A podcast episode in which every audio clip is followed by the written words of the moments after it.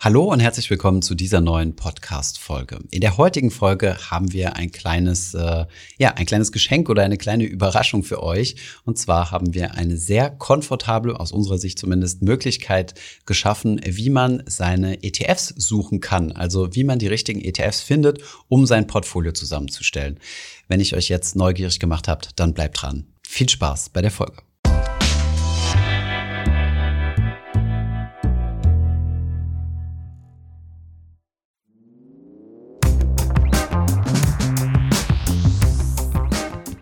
Wir stellen euch heute ein neues Produkt von euch vor. Wir, das sind Markus und Thomas. Hallo. Die Stimme von Thomas ist euch ja auch schon bestens bekannt. Wir haben monatelang an einer ETF-Suche gebastelt und die ist jetzt endlich live. Die könnt ihr auf unserer Website finden und wir wollen heute mal ein bisschen darüber reden, was so die ganzen Herausforderungen waren, was dieses Ding vor allem kann. Es gibt ein paar echte Highlights äh, und ein paar richtig schöne Features, die euch begeistern werden, wenn ihr ETFs suchen und vergleichen oder filtern wollt. Genau. Außerdem sprechen wir natürlich auch darüber, wie man die richtigen ETFs findet, weil ich meine, ähm, die Herausforderung kennt ihr sicherlich. Ähm, ihr habt euch dazu entschieden, ihr wollt euch zum Beispiel ein Weltportfolio bauen und wisst dann, ich brauche weltweit diversifizierte ETFs. Man weiß da, welche Indizes es gibt, zum Beispiel so ein MSCI World, auf den gibt es aber mittlerweile 27 ETFs.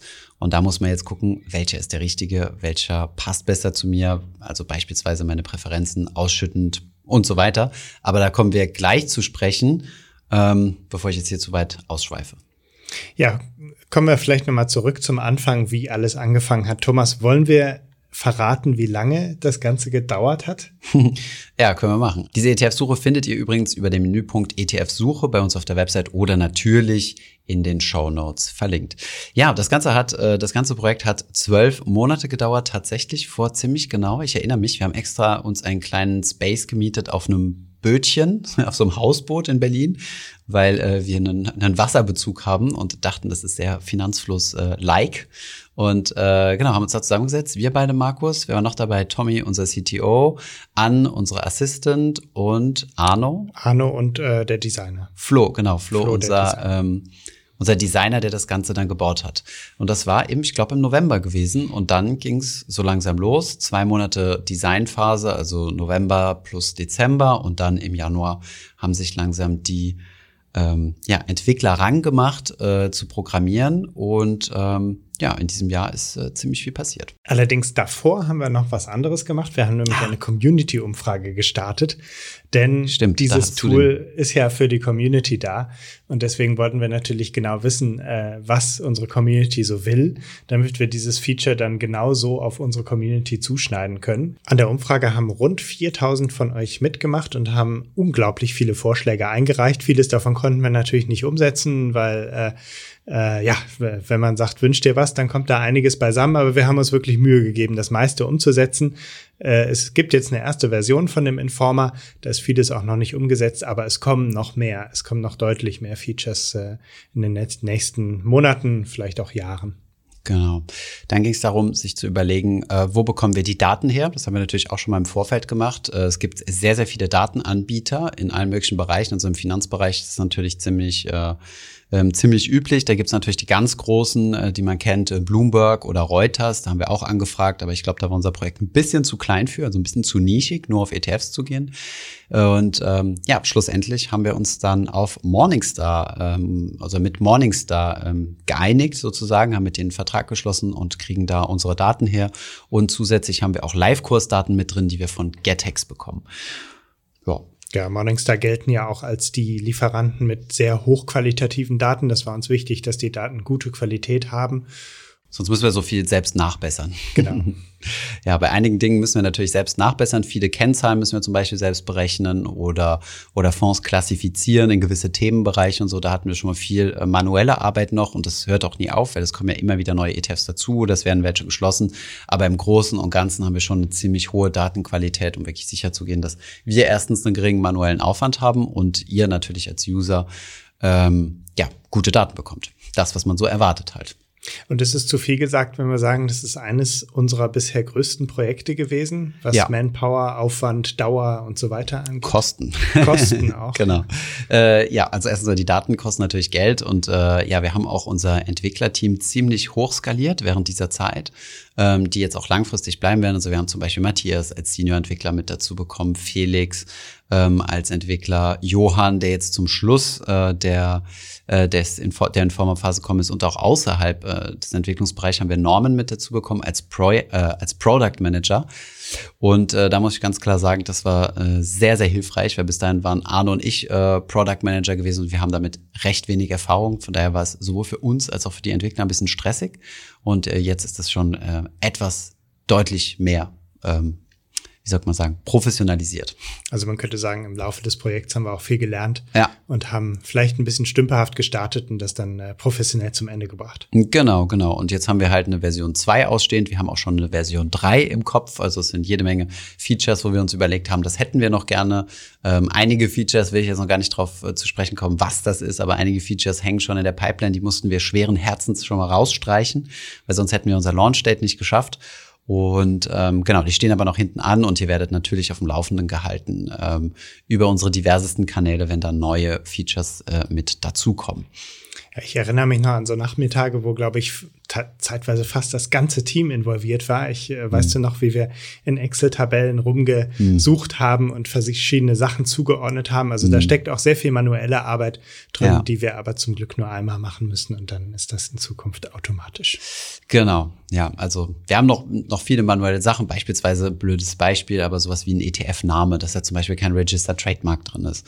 Oder die einfach zu homogenisieren. Das ist jetzt nichts, was irgendwie wehtut oder so. Aber beispielsweise, was uns jetzt aufgefallen ist, auch kurz nach Launch, ist, dass manchmal unsere TERs, die wir anzeigen, also die, die Kostenquote, nicht mit denen im Factsheet übereinstimmt. Und äh, da haben wir dann geguckt beim Datenanbieter und da gibt es zig verschiedene Varianten, die zu berechnen und dementsprechend auch zig verschiedene Datenpunkte. So ist es zum Beispiel so, wenn ein ETF aus Swap-Geschäften oder Wertpapierleihe-Geschäften ähm, zusätzliche Erträge generiert, kann man sich überlegen, ich glaube, im TER sind die nicht zwangsläufig mit eingerechnet oder ziemlich sicher, dass die nicht im TER mit eingerechnet sind. Aber sie verbessern ja eigentlich meine, meine TER, weil ich habe ja eine zusätzliche Einnahme als Investor dort rein. Das heißt, eigentlich sind meine Kosten niedriger. Und diese Berechnung können wir dann vom Datenlieferanten bekommen. Und dann ist es aber ein bisschen verwirrend, weil wir sogar, ich glaube, vereinzelt ETFs hatten, die in gewissen Zeitabschnitten negative TER haben. Und das sieht dann natürlich zunächst einmal falsch aus. Und dann muss man sich natürlich sagen, äh, die Frage stellen und sagen, okay, zeigen wir jetzt das reine TER, die reinen Kosten an oder zeigen wir, zeigen wir die ein bisschen erweiterte Form an und so weiter. Das sind viele Gedanken, die wir uns da haben machen müssen und auch viel rechnen. Ja, und viel Fehler suchen erstmal. Also wenn man so eine negative TR hat, dann erstmal auf die Suche begeben, woran liegt das dann? Man guckt ins Factsheet, dann sieht man da irgendwelche Fußnoten und dann ist das erklärt. Und äh, ja, ich, das wird bestimmt noch lange so dauern. Und wenn ihr Fehler findet, dann könnt ihr die auch immer gerne bei uns einreichen. Das Produkt ist noch sehr jung und es mhm. wird äh, permanent verbessert und da verstecken sich noch viele Fehler. Genau. Im Link in den Show Notes findet ihr übrigens ein Formular, das ihr gerne ausfüllen könnt, wenn ihr Fehler findet oder äh, Feature Requests habt. Also die Liste ist mittlerweile extrem lang geworden, aber ähm, wir werden nicht müde. Wir schauen uns das an, arbeiten es durch, priorisieren das und dann geht's weiter. Aber ja, ich würde mal sagen, genug erzählt. Ähm, gehen wir in die Praxis. Genau, gehen wir mal in die Praxis. Ähm, ihr seht das Ganze jetzt natürlich nicht, aber das ist auch gar nicht so schlimm, finde ich. Also man kann sich das Ganze ruhig mal anhören. Ähm, wir sprechen jetzt gleich darüber, auf was äh, du so achtest, Markus, bei der ETF-Auswahl. Ähm, aber vielleicht gehen wir erstmal so in die Highlights. Also was sind so die Dinge, ähm, die es jetzt bei uns gibt, die wir ansonsten keiner anderen Stelle im Netz gesehen haben. Denn man muss fairerweise natürlich sagen, wir haben hier auch das Rad nicht neu erfunden, denn es gab natürlich ETF-Suchen und äh, bei zum Beispiel bei verschiedensten Brokern oder auch unabhängige Plattformen. Aber ähm, ja, wie du schon sagtest, also über 4000 Leute haben an der Community-Umfrage teilgenommen. Was ist bei rausgekommen? Ja, also vielleicht nochmal vorab, wenn ihr das parallel nachvollziehen wollt, was wir jetzt erzählen. Es ist mobil optimiert auf finanzfluss.de und dann klickt ihr oben auf ETF-Suche und dann findet ihr, wenn ihr euch da einen ETF aussucht, beispielsweise, ihr scrollt ein Stückchen nach unten, ihr seht den Chart und so weiter und dann fällt als erstes, sticht als erstes ins Auge die Weltkarte. Man kann auf dieser Weltkarte wunderschön sehen, wie der ETF global diversifiziert ist und das ist ja auch. Oder auch nicht. Oder auch nicht. Und äh, das ist ja auch eben ein Thema, äh, das absolut Finanzflusslinie ist. Wir wollen weltweit diversifizieren, deswegen zeigen wir diese Weltkarte und daran könnt ihr nachvollziehen, ob dieser ETF wirklich auch in viele Länder der Welt investiert, ob er irgendwo einen Schwerpunkt in einem bestimmten Land hat, wie das äh, zum Beispiel beim MSCI World ist. Da ist dann, mhm. äh, da sind dann die USA ein bisschen dunkler eingezeichnet und dann könnt ihr das alles so ein bisschen haptischer sehen. Normalerweise hat man ja solche Listen, äh, wo einfach Prozent Zahlen zu den Ländern angezeigt werden. Das habt ihr bei uns auch, aber ihr könnt es dann zusätzlich noch mal ein bisschen optisch nachvollziehen. Genau, also wir haben viel Wert auf äh, diesen Designaspekt gesetzt, ja. Ähm, ja, nächstes Feature, ähm, was von euch gefragt wurde, sogar bevor wir überhaupt äh, diese ETF-Suche gebaut haben, und zwar ähm, ist das Renditedreieck. Unter unserem Video zum Renditedreieck waren die Top-Kommis gewesen. Ähm, vielleicht noch mal ein bisschen äh, hier zu Kontext. Das Renditedreieck ist ähm, vom Deutschen Aktieninstitut herausgegeben für den DAX. Da kann man sehen, wie viel Rendite der DAX in verschiedenen Zeiträumen gemacht hat. Und äh, dieses Feature wolltet ihr für andere Indizes haben und deswegen haben wir gesagt, wir packen das mit in diese ETF-Suche rein und berechnen für jeden einzelnen ETF ein Renditedreieck. Das heißt, ihr könnt dann dort relativ gut sehen am Rand dieser, dieses Renditedreiecks kurzlaufende Perioden, also zum Beispiel, wie viel hat dieser ETF im letzten Jahr gemacht oder im Jahr XYZ und wie viel Rendite pro Jahr hätte er gemacht, wenn ich jetzt zum Beispiel fünf Jahre am Stück investiert hätte. Ja, und an diesem Dreieck kann man dann auch schön sehen, wie sich langfristiges Investieren eben lohnt, denn mhm. je weiter man nach unten links in die Ecke kommt, das seht ihr jetzt nicht, aber mhm. ich habe es vor Augen, äh, desto grüner wird meistens die Rendite. Sie wird nicht extrem, aber sie wird durchschnittlich und das ist ja das, was zählt. Wenn man ähm, weltweit diversifiziert investiert, auch hier wieder wichtig, denn ich habe mir eben den Global Clean Energy angeguckt, der einen extremen Einbruch im Jahr 2008 hatte, Finanzkrise, aber überproportional viel eingebrochen ist, dass er sich bis heute nicht erholt hat und dann ist so ein Renditedreieck auch mal überwiegend rot. Ne? Ja sehr, ähm, finde ich aber cool, das so vergleichen zu können, ja. Man sieht einfach unheimlich viel auf einen Blick, was man im Chart so nicht sehen kann in diesem Renditedreieck. Wir haben zwar links neben dem Renditedreieck nochmal so ein Diagramm, wo man die Jahresrenditen mhm. einzeln so nacheinander mhm. genau, äh, sehen kann.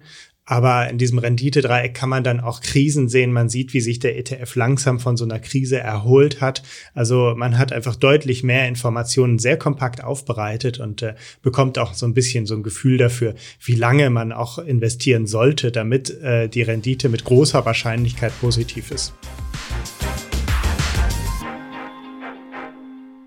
Hier übrigens ein kleiner Fun-Fact noch. Wir haben diese ETF-Suche ja vorher mit äh, ähm, Experten geprüft oder beziehungsweise uns ausgetauscht. Wir haben zum Beispiel mit einigen Finanzbloggern gesprochen, denen wir sehr nahe stehen und haben denen das mal gezeigt. Und äh, dieses Renditedreieck war eins der Dinge, die denen am besten gefallen hat, was die dann auch als eigenes Widget für ihren Blog haben wollten. Vielleicht machen wir das mal eines Tages, aber ja, zumindest in der Finanzcommunity ist es mal ganz gut angekommen. Ja, das kann man eigentlich immer benutzen, wenn man irgendwie einen ETF äh, porträtieren will oder so. Kommen wir zu einem noch, noch einem Feature, das im Moment so ein bisschen traurig aussieht, nämlich die Möglichkeit, dass die Renditen inflationsbereinigt werden. Ähm, wir schauen uns ja immer die absoluten Renditen an in, also als Performance, zum Beispiel 100 Prozent in x Jahren oder annualisiert, also aufs Jahr runtergerechnet. Ähm, aber viel interessanter ist es eigentlich, wie viel ähm, real, wie viel Rendite real gemacht wurde, also abzüglich der Inflation. Und äh, wir haben dieses Jahr 10 Prozent Inflation. Das bedeutet, wenn ein Fonds 5% plus gemacht hat, dann müsste man eigentlich diese 10% noch davon abziehen und dann hat er in Wirklichkeit 5% minus gemacht. Und da haben wir einen kleinen Switch unter den Renditen, den könnt ihr aktivieren und dann seht ihr die inflationsbereinigten Renditen. Genau. Äh, sieht derzeit ein bisschen tra traurig aus, weil wir ziemlich äh, hohe Inflationsraten haben. Aber diese Realrenditen ist eigentlich das, womit man rechnen sollte. Und gerade wenn man langfristig rechnet, ähm, ist es umso wichtiger, weil da haut halt der Inflationseffekt ziemlich rein. Und äh, diese, diese minus fünf Prozent wären dann also quasi deine kaufkraftbereinigte äh, Rendite. Ähm, vielleicht auch hier nochmal ein kleiner Ausblick. Also unser Ziel wäre es langfristig, das so zu machen, dass du quasi alles auf dieser Seite inflationsbereinigt sehen kannst. Ähm, das ist jetzt erstmal nur auf der Wertentwicklungskarte so, aber wir wollen es auch so machen, dass du halt grundsätzlich sagen kannst und wählen kannst, will ich nominale oder reale Renditen haben.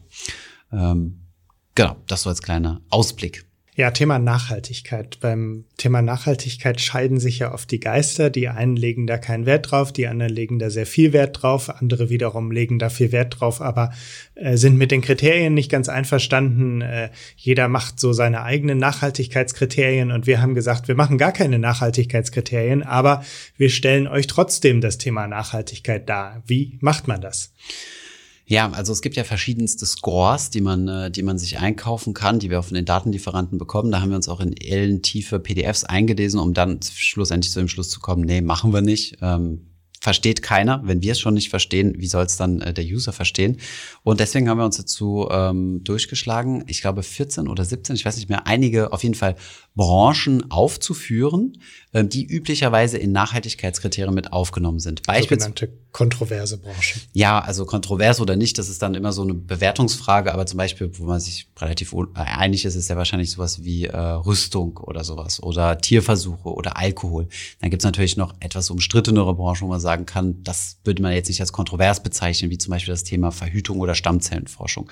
Und wir haben halt gesagt, jeder hat seine eigenen äh, ethischen Maßstäbe und deswegen zeigen zeigen wir an, in wie viel ähm, oder wie viel Prozent der im ETF enthaltenen Unternehmen einen Bezug zu dieser entsprechenden Branche hat. Und da gibt's dann auch nochmal so, ein, so, eine, so eine Einschätzung. Ähm, wo dieser ETF sich in allen ETFs, die wir aufgelistet, äh, die wir in unserer Suche haben, also alle, die in Deutschland äh, handelbar sind, ähm, einordnet. Also ja, Klingt jetzt vielleicht ein bisschen komplex, aber im Endeffekt, was wir, wozu wir uns entschieden haben, ist, keinen Score zu benutzen, der irgendwie von irgendwelchen Leuten zusammengerechnet wird, was schwierig ist nachzuvollziehen, sondern wir zeigen halt ganz offen und transparent, das sind mögliche kontroverse Branchen, die in solchen ESG-Scorings drin sind. Da zeigen wir euch, wie viel Prozent ähm, der Unternehmen dann Bezug zu haben. Und dann könnt ihr selbst entscheiden, das ist für mich ein wichtiges Kriterium oder, naja, eine Investition in Alkohol habe ich kein so großes Problem mit, denn ich trinke auch ab und zu mal ein Bier. Also man kann dann so ein bisschen sehen, ETF XY ist mehr im Bereich Rüstung als der andere ETF. Und äh,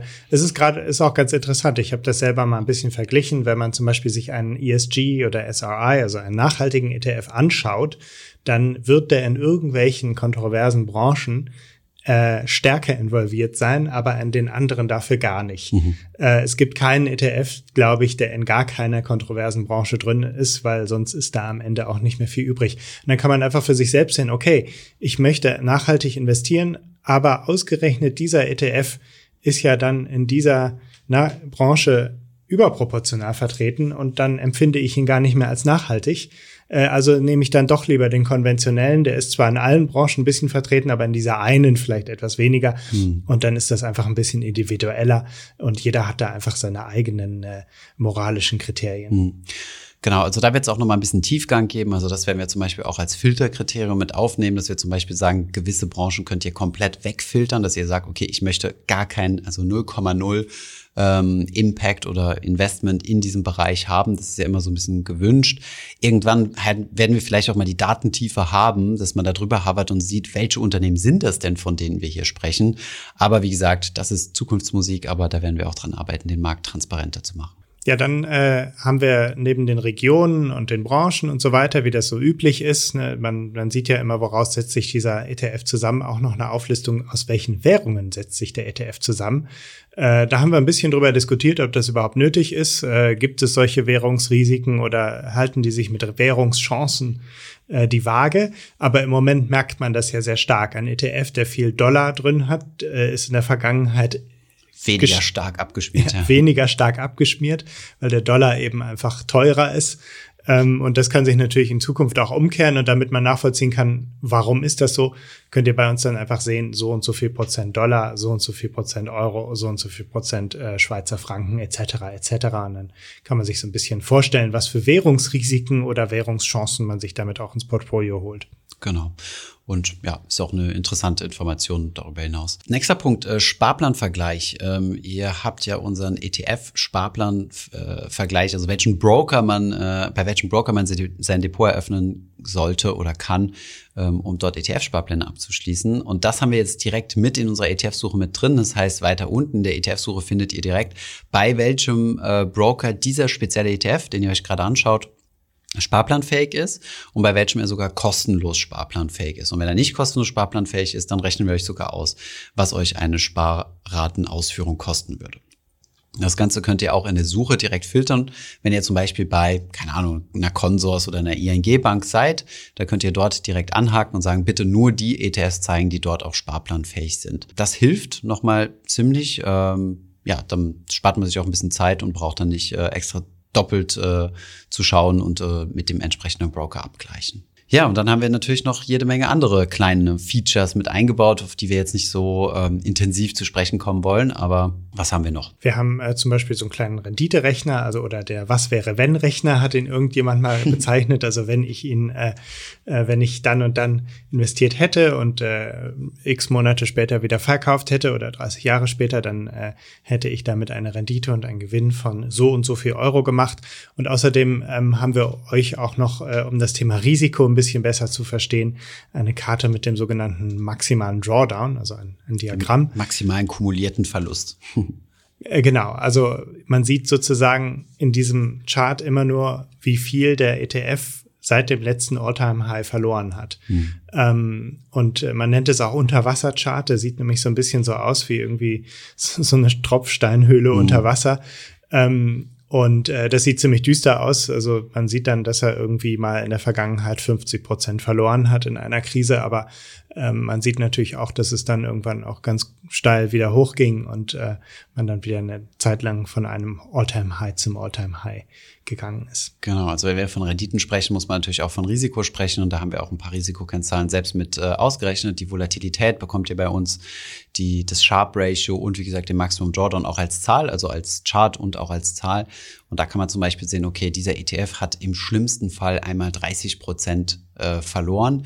Und da kann man sich dann halt drauf einstellen und es hilft dann auch zum Beispiel seine eigene Risikotragfähigkeit einzuschätzen und zu sagen, uff, 30 Prozent ist schon viel. Vielleicht sollte ich da nicht all mein Geld reinstecken, sondern noch ein bisschen eine kleine Cash-Reserve halten.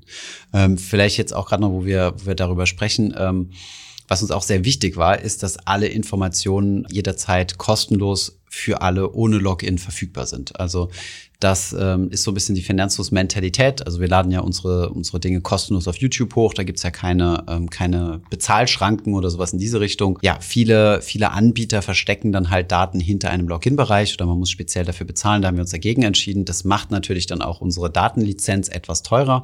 Aber genau, wir werden das irgendwie anders, äh, das Geld wieder anders reinholen. Dann kamen auch noch viele Fragen, nachdem wir den, äh, nachdem wir die ETF-Suche gelauncht haben was ist mit der Tracking Difference? Warum zeigt ihr diese Tracking Difference nicht an? Das ist doch die zentrale Kennzahl, die ich haben möchte, um zu sehen, ob mein ETF eher Geld auffrisst oder ob er eher äh, den Index noch ein bisschen outperformt. Also auffressen ist vielleicht ein bisschen mhm. viel gesagt. Aber ja, warum ist die Tracking Difference nicht bei uns? Spoiler, wir haben uns äh, bewusst dagegen entschieden. Ja, Tracking Difference ist eine, ist eine schwierige Sache. Vielleicht nochmal, um zu erklären, was das ist. Also die Kosten, das ist das, die TER, Total Expense Ratio, das ist das, was quasi jedes Jahr aus dem Fondsvolumen entnommen wird, um den ETF-Anbieter zu bezahlen.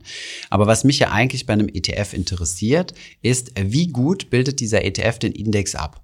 Wenn er haargenauso läuft, und zwar auf die, Nachko auf die zweite Nachkommastelle genau dieselbe Wertentwicklung hat wie der Index, dann hätte er eine Tracking Difference von null. Üblicherweise, ähm, anders als jetzt zum Beispiel ein Index, hat ja der ETF Kosten, also das sind diese TER, was also die gesamte Kurve ein bisschen nach unten versetzt versetzen würde. Dadurch würde er leicht schlechter laufen als der Index. Dann gibt es noch verschiedene andere Effekte. Zum Beispiel ist die steuerliche Situation von einem Index und einem ETF nicht dieselbe. Und es gibt noch die Möglichkeit, dass eine Tracking Difference negativ ist.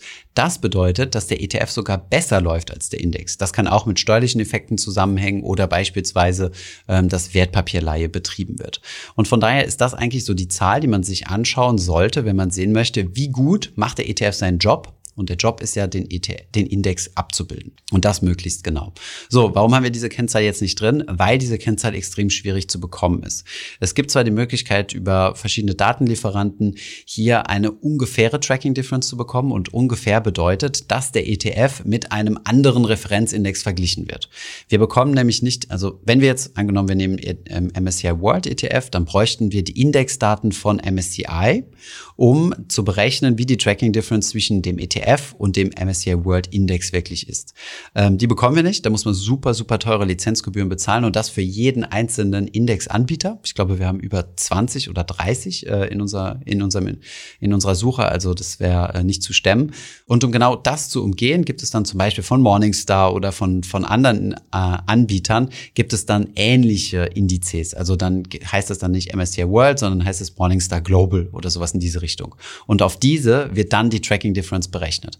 Die ist aber naja, nicht sonderlich präzise, weil es handelt sich ja hierbei nicht um genau den Index, der hier abgebildet werden soll, sondern um einen anderen. Und da gibt es natürlich auch wieder Abweichungen.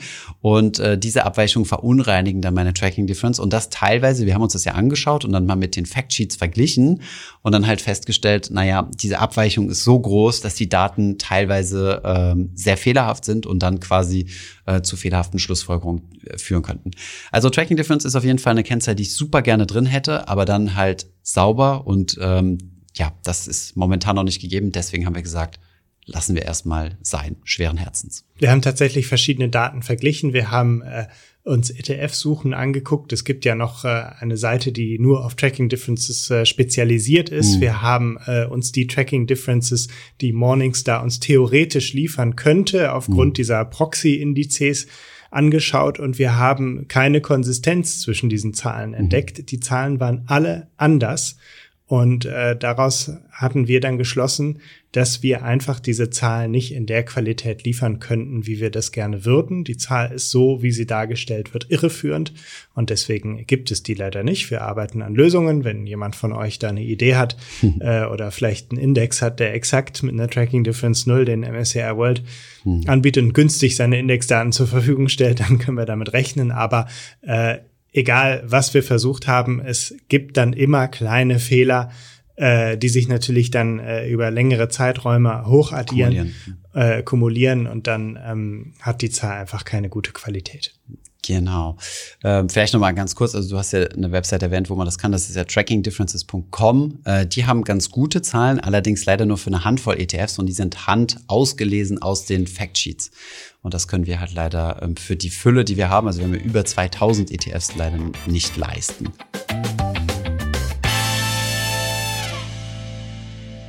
Ein weiterer Punkt, äh, super häufig wurden wir gefragt, zeig doch mal alle Aktien, die es in einem ETF gibt und nicht nur die Top 10. Also auf der Page werdet ihr die Top 10 finden, also die Aktien, die, die 10 Schwergewichte sozusagen in einem Index.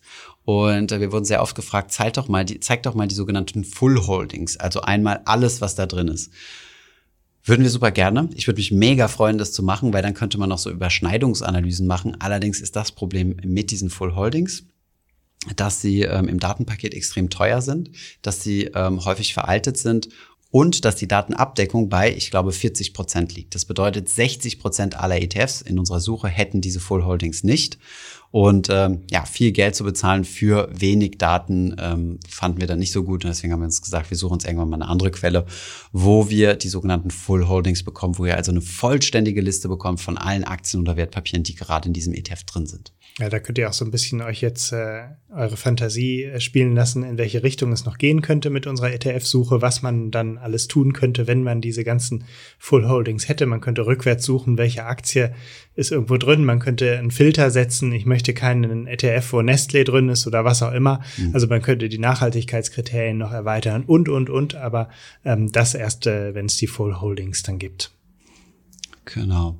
Und dann noch ein letzter Punkt, äh, was wir auch noch machen werden. Ihr werdet sehen, ihr werdet äh, verschiedene, auf verschiedene Währungen stoßen. Wir haben ja schon häufiger Inhalte dazu produziert, wo wir gesagt haben, bei so einem MSCI World ETF ist es egal, ob die Fondswährung Dollar ist oder die Fondswährung Euro ist, weil schlussendlich wird euer deutscher Broker euch immer alles in Euro umrechnen.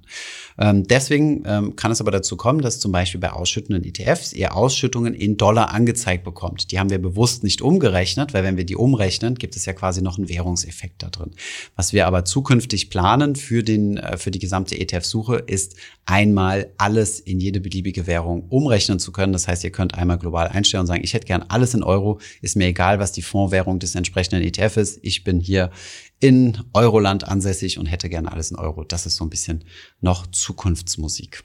So, jetzt haben wir aber genug über uns geredet und die Features und warum wir was wie gebaut haben. Ich fand es ganz äh, interessant, im Podcast mal ein bisschen hinter die Kulissen zu schauen, wie denn sowas entsteht und wie wir unsere Entscheidungen treffen, weil zugegebenermaßen, ich dachte auch, dass es viel, viel einfacher sein wird. Ein Kurs ist ein Kurs und dann stellen wir fest, äh, es gibt ganz, ganz viele unterschiedliche Kurse.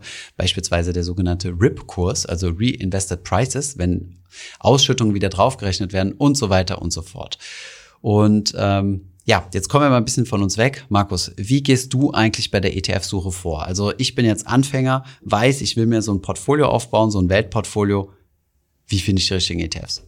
Ja, ich persönlich mache das eigentlich immer relativ einfach. Das setzt aber voraus, dass man vorher schon mal weiß, in welchen Index man investieren möchte. Also sagen wir mal, man möchte in den MSCI World investieren. Das kann man natürlich genauso auch mit dem MSCI Emerging Markets oder im MSCI Emerging Markets EMI, der dann auch die kleineren Firmen abbildet und so weiter. Das kann man auch mit einem nachhaltigen Index machen. So, man wählt links bei uns unter Filtern den Index aus und dann bekommt man nur noch die ETFs angezeigt, die diesen Index abbilden.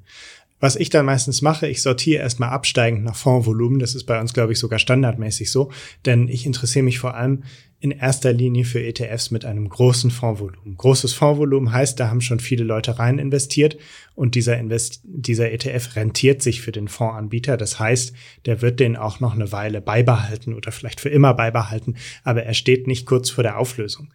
Bei jungen ETFs zum Beispiel ist es so, dass die ähm, aufgelegt werden. Dann schaut man mal, äh, wie entwickelt sich das Fondsvolumen, wie viel wird da rein investiert. Und wenn das dann nicht läuft, dann äh, kann es auch passieren, dass er irgendwann wieder eingestellt wird oder mit einem anderen Fonds fusioniert wird. Und das möchte ich nicht. Deswegen suche ich mir ETFs mit einem großen Fondsvolumen. Wir sagen Daumenregel, mehr als 100 Millionen Euro sollten drin sein. Ähm, aber es gibt noch größere ETFs, deswegen die Suche einmal absteigend nach Fondsvolumen. Und was ich dann einfach mache, ich klicke mir die ersten vier an. Man kann bei uns maximal vier auswählen, weil wir einen ganz tollen Detailvergleich haben. Und damit der optisch überhaupt funktioniert, äh, ähm, macht es keinen Sinn, da mehr als vier zu vergleichen. Also ich äh, klicke mir die ersten vier an und dann sortiere ich nach TER aufsteigen, nach mhm. den Kosten. Und dann äh, ist für mich meistens ein ganz guter Kandidat der, der jetzt der ausgewählte ETF, der dann oben angezeigt wird. Dann mhm. hat man mich hohes Fondsvolumen, geringe TER und das ist für mich eine ganz gute Kombination. Das ist ziemlich pauschal. Man kann mhm. da auch noch ein bisschen äh, äh, detaillierter bei Vorgehen. Man kann es auch andersrum machen, dass man erstmal nach der TER sucht und einen günstigen sucht. Dann ist die Wahrscheinlichkeit groß, dass da oben aber auch äh, ein paar ETFs mit sehr geringem Fondsvolumen äh, angezeigt werden, die jetzt vor kurzem aufgelegt werden, deswegen deutlich günstiger mhm. sind. Ähm, aber da kann man die Reihenfolge so machen, äh, wie, wie man lustig ist und da auch mal ein bisschen rumprobieren, was, was für unterschiedliche Ergebnisse kommen dann dabei raus. Ja. Äh, zusätzlich äh, kann man dann natürlich noch auswählen, soll er ausschüttend oder thesaurierend sein. Das finde ich ist so das nächstwichtigste Kriterium. So ich eine Präferenzfrage, ne? Ja, es ist eine mhm. Präferenzfrage und ich persönlich äh, äh, achte da überhaupt nicht drauf. Ich habe thesaurierende und ausschüttende in meinem Portfolio und ist mir egal. Ich möchte den, den besten ETF haben und die Ausschüttungen werden konsequent wieder angelegt. Wenn ich Ausschüttungen bekomme, dann kann ich die schön zum Rebalancing benutzen. Äh, oder ähm, wenn es thesaurierend ist, dann, dann spart man halt Steuern. Mhm. Insofern, äh, für mich ist das nicht das wichtigste Kriterium, aber ich würde schon sagen, äh, in einem souveränen Portfolio sollte man sich das schon einmal überlegen, ob man äh, ausschüttend oder thesaurierend investieren möchte. Genau. Und wenn man in einen ausschüttenden ETF investieren möchte, dann kann man auch noch filtern, wie oft. Also es gibt ja einige, die schütten ja sogar quartalsweise aus. Das finden einige Leute ganz cool. Noch ein äh, weiteres Kriterium, was ich, also bin ich völlig d'accord mit dir. Ähm, es gibt noch ein weiteres Kriterium, was ich als Pro, äh, Purist immer ganz gerne habe, ist äh, die Replikationsmethode. Weil was mich immer stört, wenn ich in die ETFs reinschaue und mir dann die Top 10 Wertpapiere anschaue, da ist da manchmal so ein bisschen Kauderwelsch drin, aus dem Hintergrund, weil die Rendite oder beziehungsweise die, die Wertentwicklung wird durch ein Swap-Geschäft abgebildet und dann sind da irgendwelche anderen Aktien drin, die zum Trägerportfolio gehören. Diese Begriffe müsst ihr jetzt nicht alle verstehen. Ähm, aber wenn ich die Wahl habe, würde ich auf einen voll replizierenden physischen ETF setzen. Das macht den ETF nicht zwangsläufig besser, aber ich habe da so ein bisschen so einen inneren äh, so ein, ja, das ist so ein bisschen, für, für mich ist das so ein kleiner Perfektionsdrang. Aber das, wie gesagt, das könnt ihr auch getrost ignorieren. Habe ich tatsächlich auch lange als Kriterium gehabt, ja. deswegen habe ich auch, glaube ich, nur physische in meinem Portfolio. Ähm, allerdings haben auch Swapper äh, ihre Vorteile. Also können die, steuerliche Vorteile ja, haben. Können steuerliche Vorteile haben. Sie können, äh, ne, bei einem Swapper ist, kann man Gegenpartei von, von wieder anderen Derivategeschäften mhm. machen äh, sein. Das heißt, der macht äh, auch noch zusätzlich einen Gewinn. Äh, übrigens, apropos Gewinn, man kann dann auch noch filtern, ob der Wertpapierleihe betreiben soll oder nicht. Aber mhm. für mich ist das eigentlich auch kein relevantes Kriterium. Ja, äh, was man auch positiv und negativ sehen kann, ne? Wertpapierleihe. Also es gibt da alle, alle möglichen Filter, die ihr anwenden könnt. Ähm, die Replikationsmethode spielt jetzt bei den Fällen, die wir besprochen haben, also zum Beispiel ähm, äh, MSCI World, wenig Rolle. Ja, und wenn man dann äh, sich äh, für den richtigen ETF entschieden hat, dann kann es passieren, dass man dann plötzlich die Überraschung hat, hups, der ist ja bei meinem Broker gar nicht besparbar. Deswegen könntet ihr vorher den Filter bei uns setzen äh, und äh, euren Broker da angeben. Dann seht ihr nur ETFs, die auch bei eurem Broker besparbar sind.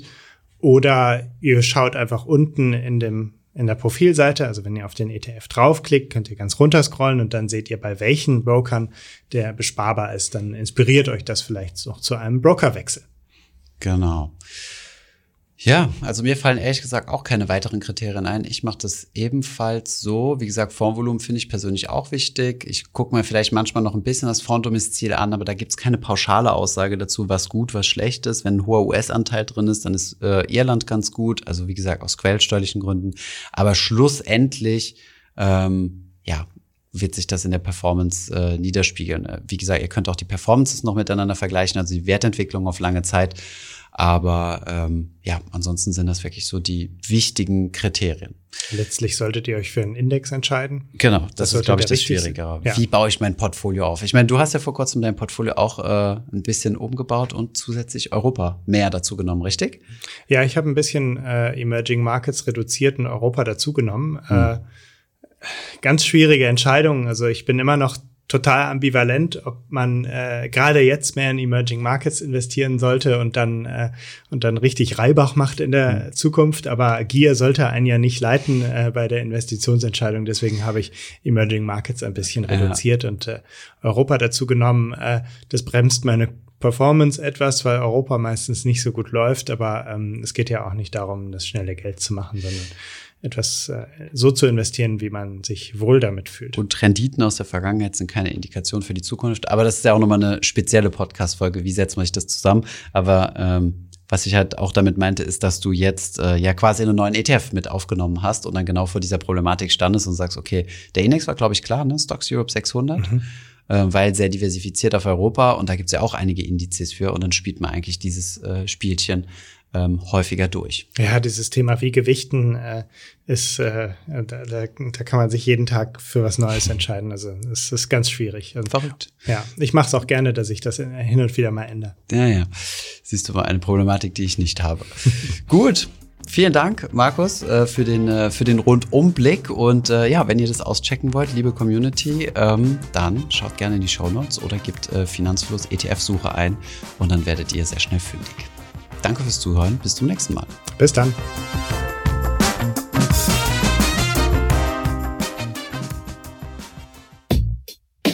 Ich hoffe, diese Podcast-Folge hat dir gefallen. Wenn ja, dann zöger doch nicht in deinem Umfeld über diesen Podcast zu sprechen, bei Freunden und Bekannten. Ich denke, es gibt auch in deinem Umfeld viele Menschen, die sich für das Thema finanzielle Bildung interessieren oder interessieren sollten. Wenn du auf iTunes bist, würden wir uns auch freuen, wenn du uns eine positive Bewertung dalässt. Das hilft uns, den Podcast noch einfacher auffindbar zu machen. Alle wichtigen Links und Verweise findest du wie immer in den Show Notes zu diesem Podcast. Vielen Dank fürs Zuhören und bis zum nächsten Mal.